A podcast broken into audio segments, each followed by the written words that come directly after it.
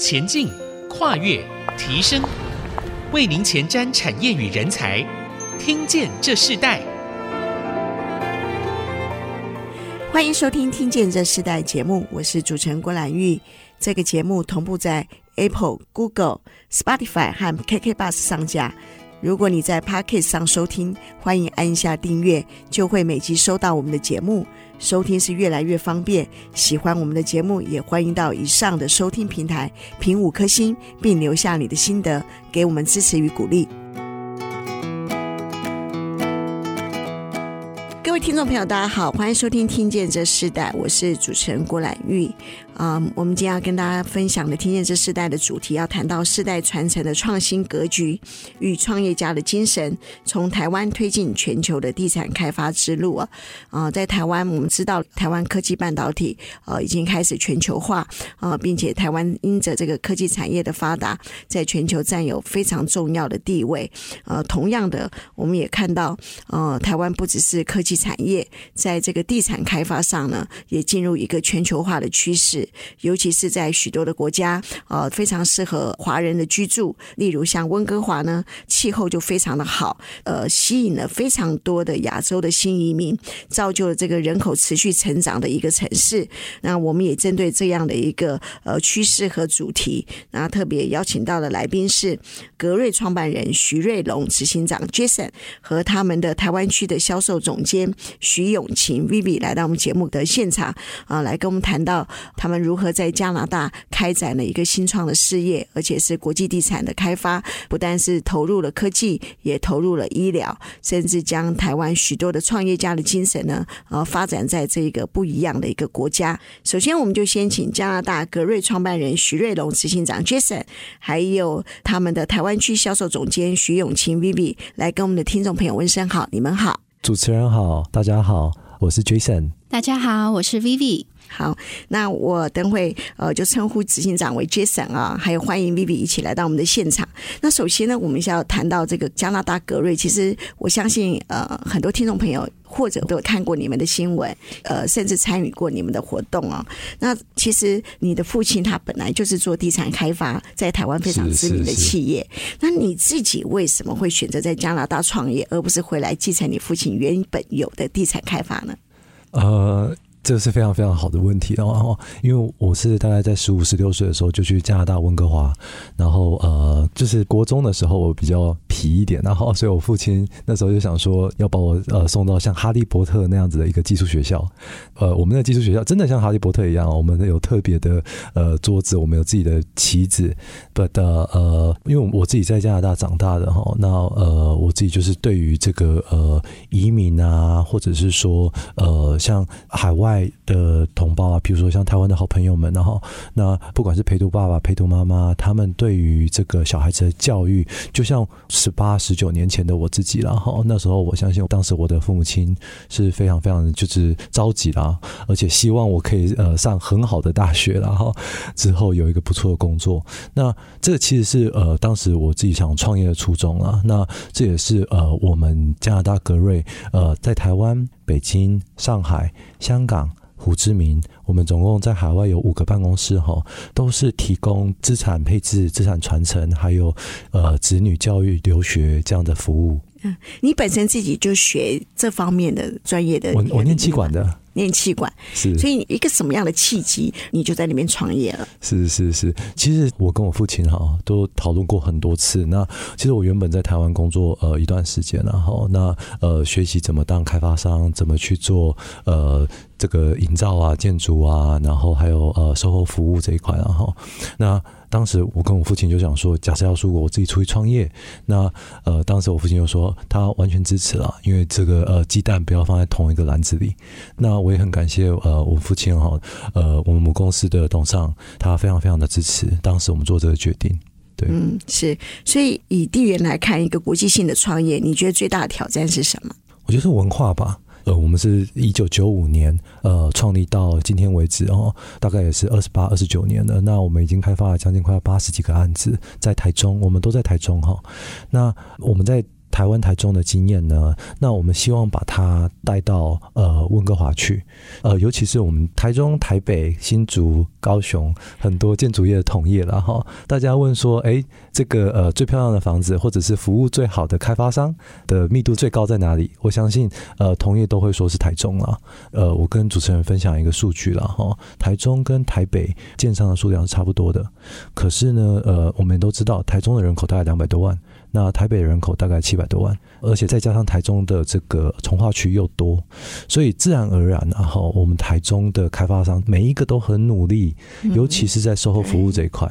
那这个待会我们会分享，然后这个为什么呃，我们回到温哥华，我们很多呃跟其他很多开发商不一样的地方，就是在这个呃服务，尤其是安家的这一块服务。是，所以呃，那时候你选择在加拿大来设立这个新的事业，直接就想要做一个区隔嘛，跟原来在台湾的这个格瑞集团呃所做的不一样的一个发展，因为毕竟它就是一个国际性的创业方式。是，所以你怎么去区隔你的产品？而且好像你们也遇到疫情嘛，对，有什么样的影响嘛？而且影响非常非常大。但是我觉得呃，我常常讲危机就是转机啦，各行各业都有它难的时候吧。像我记得我们的疫情那个时候，呃，二零二零年。那那个时候，我们正要推出我们第二个案子，叫 Griffin House。这个案子呢，它总户数是五十五户，然后楼下有十四间店面的哈。那这个产品呢，它是很对象很清楚，就是空巢族，或者是说陪读爸妈、陪读爸爸。那一推出来之后呢，呃，很多很多在香港的呃金字塔顶端的这样的圈层的客人啊哈，他们就开始重新思考哦，就是呃我在香港是这样的环境，费用比较贵一点，那大家就开始向往说我要去加拿大温哥华，然后尤其是我们这个区叫 Kerrisdale，Kerrisdale 这个区呢，呃，它两排哈都是大概直径大概是一公尺以上这样的樱花树。那加拿大樱花季节大概是三月到呃四月这个区间，呢，哈它是像下雪一样这样子的，呃，整体很漂亮，都是粉红色的。那当时我们把这些的呃生活的照片啊、影片啊跟客户分享的时候，那时候他们开始就是对加拿大温哥华有向往。那当时我们在呃香港的时候，我还记得我们那时候办活动的时候租的场地就是才十桌吧，可是现场是爆场的。嗯，所以反而这个疫情对你没有特别的呃让你畏惧哦。那你你自己创业的那个勇气来自的信心是什么？呃，马云讲的哈，我们要常常左手温暖右手。这个是真的啦，呀，yeah, 是，所以你自己在这个过程当中不一样的几个阶段的发展，可不可以谈一下呢？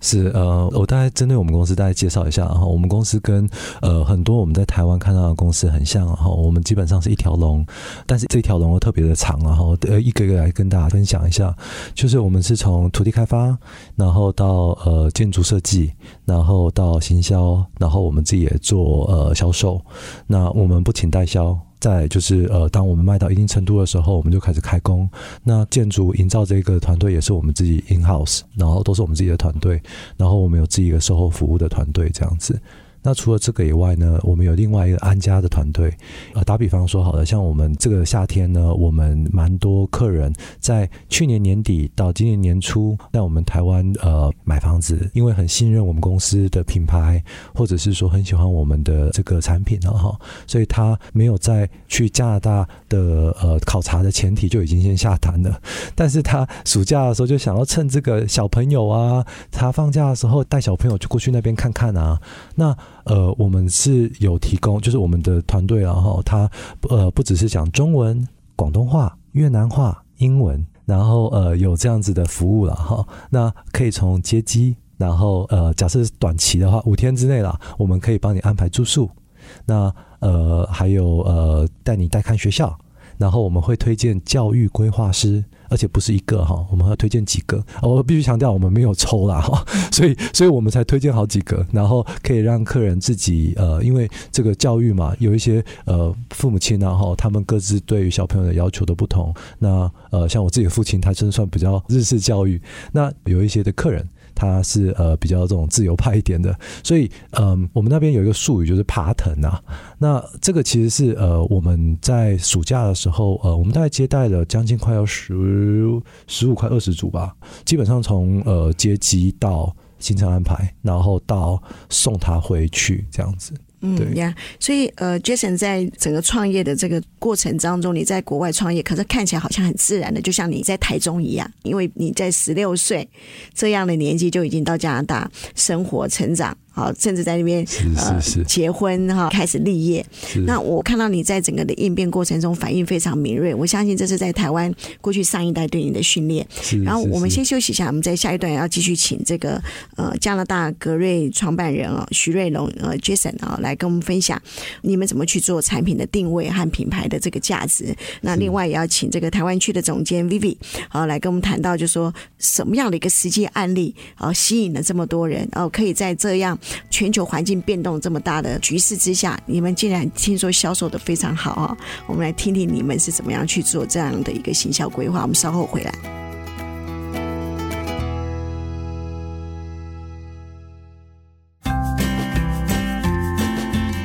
回到《听见这时代》，我是主持人郭兰玉。今天在《听见这时代》节目里头，我们现场邀请到的来宾是加拿大格瑞的创办人徐瑞龙执行长 Jason，还有他们的台湾区的总监徐永晴 Vivi 啊，来到我们的节目来跟我们分享，谈到世代传承的创新格局与创业家的精神，尤其是在台湾推进全球的地产开发之路上，他们开创了非常多不一样的先例和美好的成绩哦。那我们在第二段部分，我们要请呃。Jason 沈也再跟我们来分享一下，你一开始的产品定位和品牌的价值，你是怎么去塑造？因为毕竟国外和台湾还是不一样的。是，其实我们的母公司哦是呃深耕台中七期，呃已经将近快要三十年了这个豪宅品牌哦。那我从小就看我父亲工作，然后呃很拼，然后我记得好多次就是为了等爸爸下班，然后呃他在卖房子，我在编写作业，就在看他怎么在。现场就是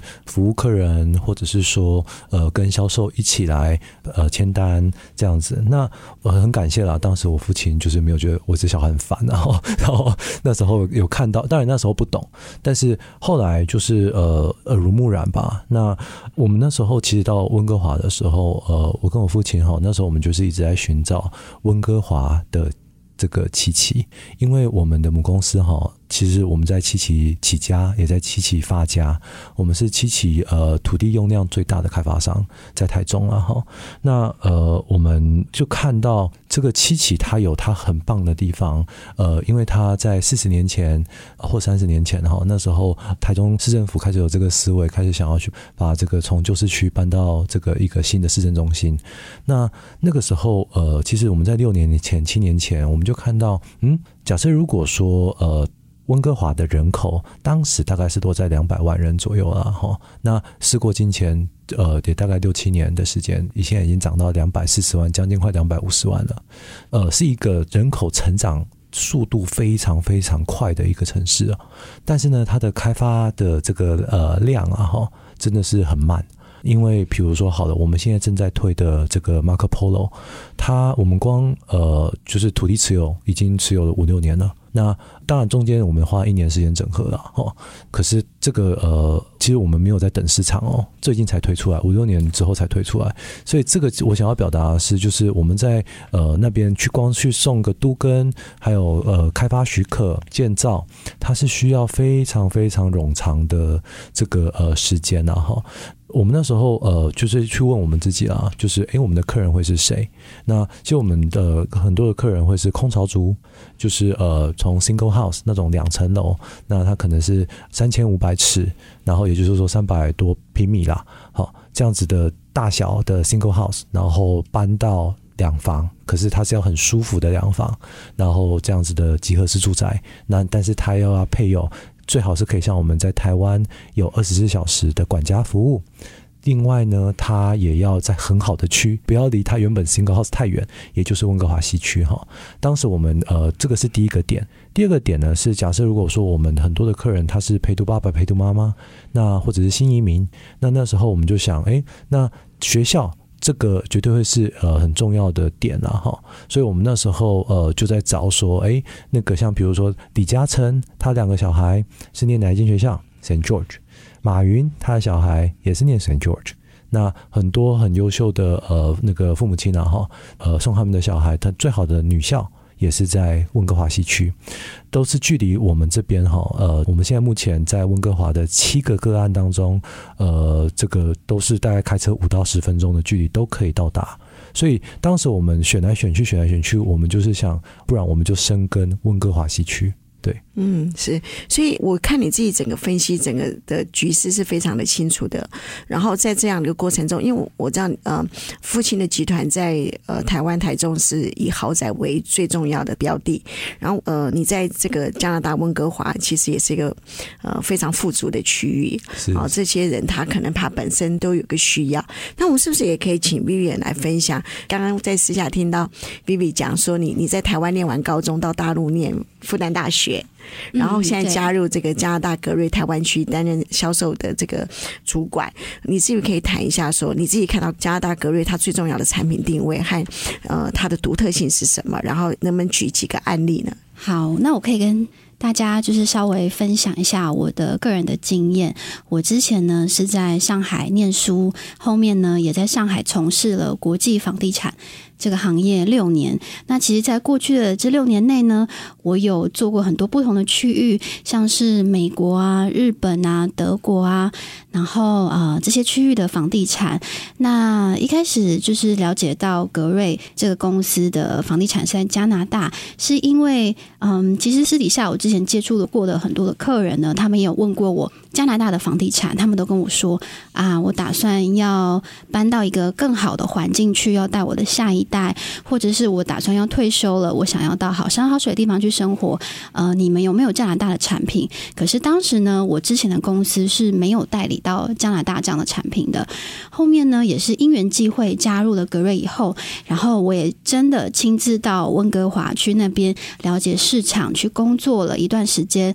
我觉得加拿大这个地方，尤其是温哥华这个城市，自然的环境真的是非常的棒，气候很宜人，冬天不会太冷，夏天不会。会太热，而且呢，就是漂亮的山啊，漂亮的海呀、啊，其实从市中心过去，可能十分钟、二十分钟就可以到了。那结合我们刚刚执行长所说的，其实我们在加拿大这边温哥华这边选案子的位置呢，是要延续母集团就是在台中七期这样的一个区位的选址的这样的一个精神，就是在最好的一个住宅区、最舒适的一个住宅区选址。嗯、像温哥华西区啊。基本上，他的学区、他的生活机能，以及是他到海滩、他到机场、到 downtown 的距离，都是最近、最方便的。那我特别想要跟大家分享一下，我们今年所推出的这个案子。叫做马可波罗，那它的选址呢？我觉得它除了结合我们刚刚以上所说的这些特点以外，它还有一个最不一样的亮点，就是这个区域它是在这样子很好的区域里面，但是它却是有一个非常大的增长性。因为呢，温哥华市政府有一项 Cambie 走廊计划，大家就可以去查一下哈，像是 Cambie 啊、Oakridge 这边的开发计划，其实正在很如火如荼的进行中。那就像我们台湾的新一区啊，十年前、二十年前，其实新义区都还没有这么热闹。因为我记得我看过一张新义区的照片，印象真的非常深刻。那个时候已经有了这个一零一，可是呢，旁边是有人在种田的，旁边还有农地。有人在一零一旁边种田，可是你现在去看，怎么可能？一零一旁边每个地块全部都盖得满满的。那我们这边的这个 Oakridge Cambie 这个地方就很像一零一开始发展的时候。其实温哥华江套呢，是因为已经开发了很饱和，所以政府想要在离温哥华西区这边呃很近的一块地方呢，再创建一块能够满足居民生活、工作、休闲娱乐、购物啊的新兴区域。所以呢，我们的案子呢就选在。这边的 Cambie 的这条主街上，以及是四十九街的这个交叉口这个地块，然后呢，紧邻着捷运站，然后紧邻着兰加拉高尔夫球场，到未来北美最大的精品百货呢，也只要走路四分多钟的时间而已，并且呢，最重要是温哥华的这块区域不用像是新义区等那么久，因为呢，那个百货公司啊，二零二五年应该就是呃一年。不到左右的时间呢，它就要开了，所以这边即将就有一个很大的这样的不同即将就要发生了。嗯，刚刚 Vivi 把这个加拿大这个你们现在在推展的这个地产和台湾的比较分析得非常的精辟啊，我倒是很好奇，就是你自己在上海工作，也在呃台湾待过，然后现在又回到台湾，要进入到这个加拿大的一个地产，你觉得最不一样的地方是什么？我觉得有很大的不同。其实我最近有一个体悟，因为我我一直都在台湾，都是习惯做 Uber 出行嘛，我就发现台湾的 Uber 司机。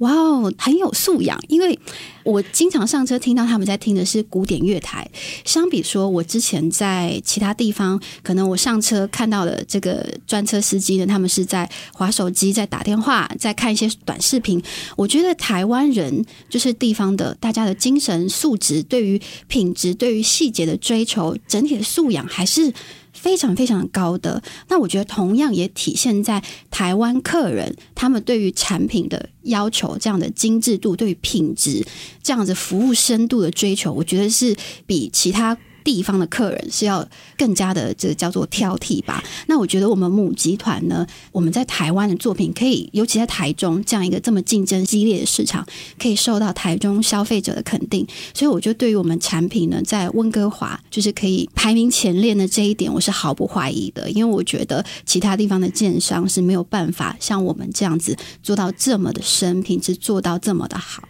嗯，我相信 Jason 在旁边听了，应该也是非常心有戚戚焉啊，觉得哎，自己在产品定位当初在做这个新创的这个事业里头，你想期待的，应该就是希望呃，所有的消费者的感受是，就像他们过去在台湾买你们的豪宅一样的感受。那当然，我看到加拿大在这个投资上或是居住上，他们仍然有不同的期待。就像你刚刚提到的教育，好，可能提到的甚至呃未来医疗。我们在下一段部分我们要。请这个 Jason 和 Vivi 跟我们继续的分享。现在我看到你们所推的案件里头，你们会做顶级医疗的服务，甚至呃结合商业广场等等的这样的一个机制，是你们看到什么样的一个未来性？另外就是我们现在谈到的这个智慧科技，这个智慧科技跟你们现在结合的建筑结构有什么样不一样的独特性？我们等会来分享。我们稍后回来。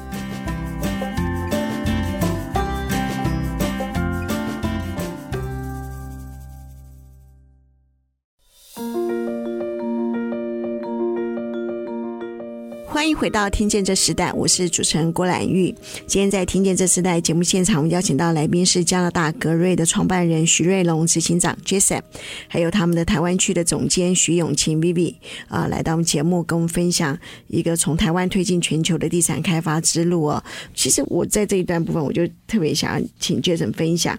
呃，当然上一代的家族产业对你会有一些帮助或影响，但是团队是你自己带。是好，那所以这个家族对你的影响是哪一些？那你怎么用这个过去的经验里头，然后成为你自己的一个性格，然后你来带一个不一样的团队？是，就是 be open minded 啊。就是呃，我觉得我们这一代人，然后就是呃，要创一个企业，真的比较不容易啊。就是因为这个呃迭代嘛，那所有的法规都越来越严谨。那比较起三四十年前，当时的法规可能比较松，呃，不论是台湾啊或者温哥华，然后那呃，其实现在呃，假设要就是走出一条这个路的话，我觉得就是作为年轻人吧，我们必须比呃 open minded。那呃，像我们的公司有一个 slogan 叫 “Dream are born from collaboration”，其实就是在讲说，呃，这个呃团队合作哈，我们才可以呃成功的挑战很多的。不可能啊！哈，那我们团队真的是这样。我们现在目前，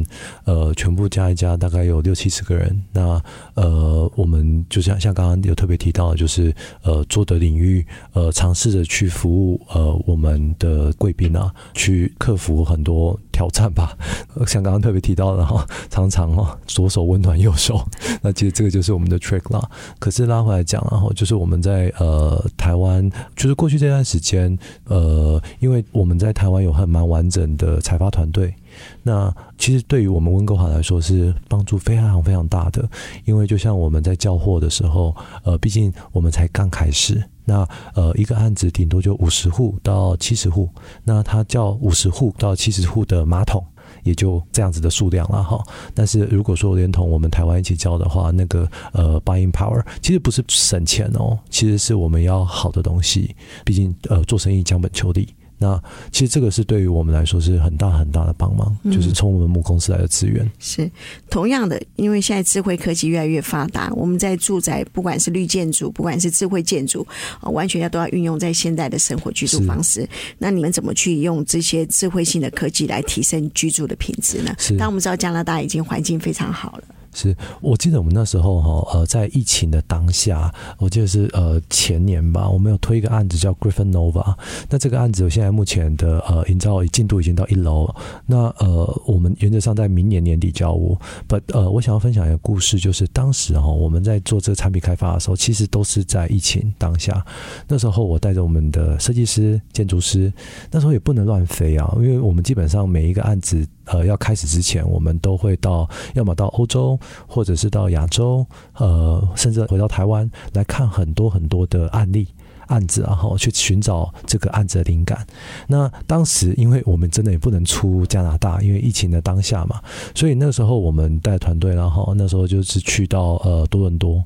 然后去看所谓的这个疫情当下怎么用呃人类的智能技术，然后去克服很多从居住上面的这个呃设计层面，我们可以怎么帮客人去思考到说，哎，他们家是干净的，然后不只是。没有呃这个灰尘啊这些的，而是很主动性的，像比如说呃去清洁空气、净化空气这样子。那甚至呃我们尝试的就是不要让客人用他们的手指来碰到公社很多的地方。那那时候我还记得我们那时候真的是拆解哈，从那个呃客人他们呃开车到这个车库。甚至连他的那个 fob，就是他的感应扣都不用拿出来，然后他就是读他的车牌。除了这个以外，再就是呃，他的第二步就是下了车之后，他是不是就要搭电梯了？那他搭电梯的时候，我们甚至去选那个不是按钮的那种哦，我们是用挥手，他就可以感应到说哦，有人要搭电梯了，这样子的技术哦。那这个其实在呃温哥华那都是非常非常就比较先进的，所以这部分会让你去在你们现在规划的产品里头加上顶级医疗的原因吗？嗯，顶级医疗这一块哈，是因为其实是因为我自己啦。我当时在设计 Markpro 这个产品，然后我那时候已经移民到加拿大，至少也是七十八年了，但是我一直都没有家庭医生。那呃，家庭医生很重要，在加拿大为什么呢？因为像比如说我们在台湾啊，我们眼睛不舒服、皮肤不舒服，我们可以直接去看皮肤科、眼科。可是，在加拿大温哥华哈，或者是北美啦，我们都必须要有一个这样的 referral，就是你必须要先透过一个家庭医生，然后家庭医生先出诊，出诊完之后呢，再看这个派遣单，然后让你去看眼科啊或专科这样。那假设如果你没有家庭医生，那你怎么去看专科？那这个其实是呃我自己的亲身体验了哈。后来我就呃看到这样的情况。那重点是我们的很多客人是陪读爸爸陪读妈妈，爸爸妈妈假设不舒服，当天晚上可以飞回台湾看。可是小朋友不行哦。对，小朋友他们隔天可能是期末考或期中考。那这个时候，呃，因为出于这种服务的呃思维了哈，那我那时候就开始去找呃这个呃加拿大最大的医疗集团然后 Remedy，然后呃就问他们说，哎，你们有没有兴趣来帮助我？因为我真的很想要服务我们的客人，尤其在这个层面，因为呃陪读爸爸陪读妈妈他们都很担心小朋友生病的话怎么办呢？哈，那呃这个是我听过好多好多次了，加拿大哦，这个温哥华呃好吃。好住，服务也很好，然后教育也都很好。可是医疗哈，针对这医疗这一块，呃，我们那时候就是想办法去补足我们客人的需求。所以后来呃，我们就开始跟 Remedy 谈说，呃，你们要不要驻点来到我们 Marco Polo，然后呃，这样子可以让我们的买家。他们呃，至少呃，你来到加拿大，你已经有家庭医生这样的服务，而且可能就是在你呃买的这个单位都可以呃得到这样的服务，这样对。嗯，所以你你反而把这样子的一个医疗服务的居住环境啊，设计在你现在的这个呃目前所推展的这样的一个开发里头。呃，我们应该是全加拿大第一个啊，第一个哈，因为我知道在国外其实医疗在很多居住的人来讲是最困难的，甚至可以看到很多必须要暑假回来、寒假回来，然后补牙。牙齿做什么不一样的，各个不同的，因为台湾医疗太方便了，哦，太方便了，真的太太方便。如果住在国外和台湾在比较的话是不一样的。那我们因为时间有限，我们在这一段我们要特别在请呃 Vivi 跟我们来谈一个，今天你在加拿大格瑞哦，你们要去让别人感受到你们的最大的独特性。如果用一句话来说，你要怎么去形容它？我觉得是安心呢，因为这一点我觉得是我们公司在台湾是没有任何其他的品牌可以做得到的，因为我们在台湾有这么深的时间的积累。并且我们在台湾呢，是有真的我们自己的团队的人，我们公司人都在这边。因为客人最终他买的是一个在万里之外的一个资产，他的钱呢，也可能是要付到万里之外的一个信托账户、律师账户也好。但是客人他必须要感觉到他买的东西是真的，他买的东西品质是好的，他的钱是安全的。我觉得在台湾目前只有我们公司可以给到客人这样子的一个感觉。嗯嗯，好。那 Jason，你自己在国内和国际已经开始销售这些项目，你觉得加拿大格瑞在当地产生了哪些影响力呢？呃，我希望啦，就是针对服务这一块啊，因为我们在服务这一块真的还蛮用心的。就是我相信很多不管是华人开发商或白人开发商啊，看到我们这样子的呃服务内容哈，希望就是可以造福不只是不管有没有跟我们买房子啊，但是就是呃我希望是可以造福就是在加拿大温哥华的客群吧。嗯，未来会不会有除了加拿大格瑞，还有美国格瑞啊、香港格瑞啊等等这样的一个计划？呃，我们就 focus 在温哥华就够累了，就就是 focus 在温哥华就好了。好，那最后请教你一个问题，就是你觉得上一代对你最宝贵的伦理传承是什么？在你创业之际的时候，带给你常常思想的一件事情是什么？呃，英文叫做 pivot，就是转变。那我觉得这个是呃，在我们公司常常常常听到的，就是 pivot 这个字啊。那我们的母公司在台中也常常听到这个，你要转变啊，你要很努力啊，呃，希望明年会更好啦。呃，我觉得这个希望明天会更好，明年会更好，或者是接下来会更好，我觉得这个心是蛮重要的。对，呃，其实新的转变是最重要，因为其实一生国孝由心出发哦，就像刚刚 Jason 提到的，其实不只是像企业要数位转型，真正能够转型的是你的思维要改变。我觉得这句话讲的真好。那也预祝加拿大格瑞可以开创一个不一样的在华人市场里头地产的一个很好的成绩，然后也带给许多华人知道台湾啊，不只只有半导体可以到全世界，台湾的地产开发也可以到全世界发光发热。那我们今天非常谢谢呃 Jason 和 Vivi 来到我们的节目跟我们分享，谢谢你们，谢谢主持人，谢谢谢谢。好，节目最后呢，也跟大家分享一个信息：